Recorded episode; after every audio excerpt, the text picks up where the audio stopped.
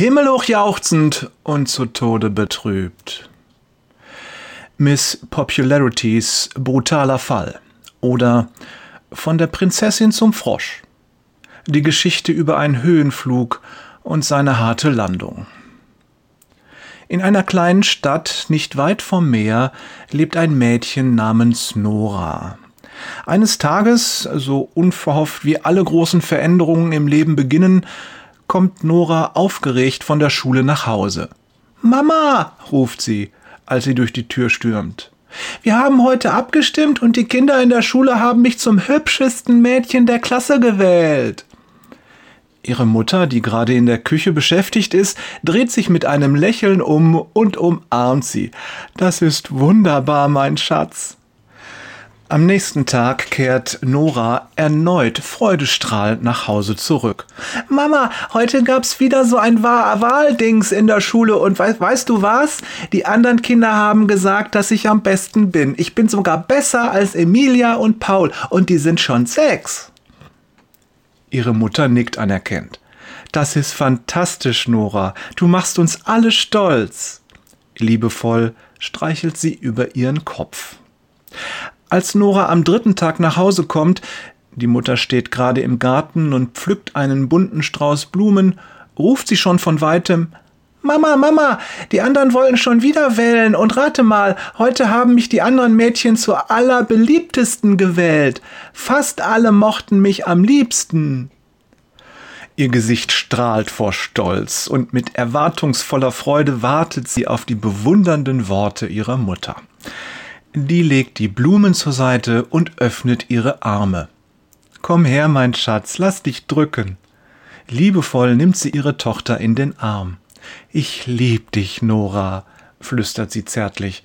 Den leichten Anflug von Sorge in den Augen ihrer Mutter kann Nora nicht sehen. Der vierte Tag. Ein leichter Nieselregen liegt wie ein trüber Schleier über der Stadt. Nora? Die Mutter hätte fast nicht mitbekommen, dass ihre Tochter nach Hause gekommen ist. Nur ein leises Knarzen der Treppe hat sie verraten. Schätzchen, was ist los? Nora sitzt weinend auf dem Bett in ihrem Kinderzimmer. Ihre Mutter setzt sich daneben und legt ihr den Arm über die Schultern. Warum weinst du, Nora? Was ist passiert? Geduldig wartet sie, bis die Fünfjährige sprechen kann. Die Lehrerin hat gesagt, dass wir dies Wählen jetzt nicht mehr machen, weil das zu Streit führt.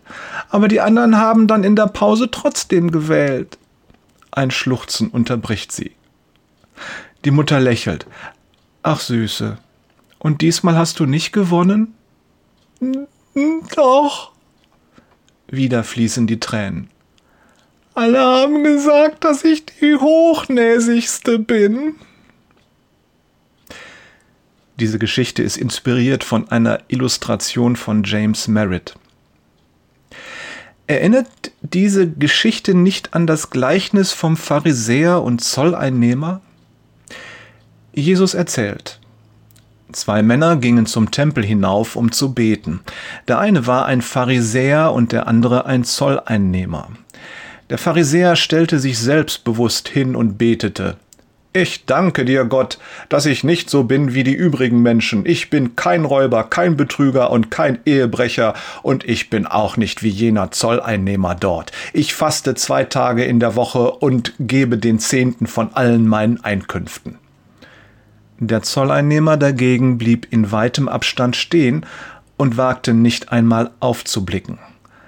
Er schlug sich an die Brust und sagte Gott, vergib mir sündigem Menschen meine Schuld. Lukas 18, die Verse 10 bis 13. Auch beim Pharisäer führen der Erfolg und die Anerkennung dazu, dass er eingebildet und arrogant wird. Diese Haltung bezeichnet die Bibel als Hochmut. Ein anderes Wort ist auch Stolz. Hochmut ist etwas, das Gott überhaupt nicht mag. Und es mag kürzer oder länger dauern, doch wir dürfen uns sicher sein, Hochmut und Stolz führen immer zur Erniedrigung. Woher ich das so sicher weiß? Einfach, weil Jesus das oben genannte Gleichnis mit dieser Aussage abschließt. Er sagt, der Zolleinnehmer war in Gottes Augen gerechtfertigt, als er nach Hause ging, der Pharisäer jedoch nicht. Denn jeder, der sich selbst erhöht, wird erniedrigt werden. Aber wer sich selbst erniedrigt, wird erhöht werden. Ich wünsche dir ein gesegnetes Wochenende. Liebe Grüße von Jörg, pass auf dich auf, Peters und Thorsten. Demut kommt vor dem Himmel, Wader. Gefällt dir die Geschichte? Dann darfst du sie gerne teilen. PS. Hochmut ist nicht immer leicht zu erkennen. Das Gleichnis von Jesus gibt uns aber einen Hinweis. Zähl mal, wie oft in den Worten des Pharisäers und des Zolleinnehmers das Wort Ich vorkommt. Unsere alltägliche Sprache kann Selbstbezogenheit verraten und damit als Frühindikator dienen, dass wir in die falsche Richtung unterwegs sind. Ich persönlich habe mir vorgenommen, sagt Jörg, die nächste Zeit mal darauf zu achten, wie ich eigentlich bete, wen ich eigentlich in den Mittelpunkt des Gebets stelle, Gott oder mich?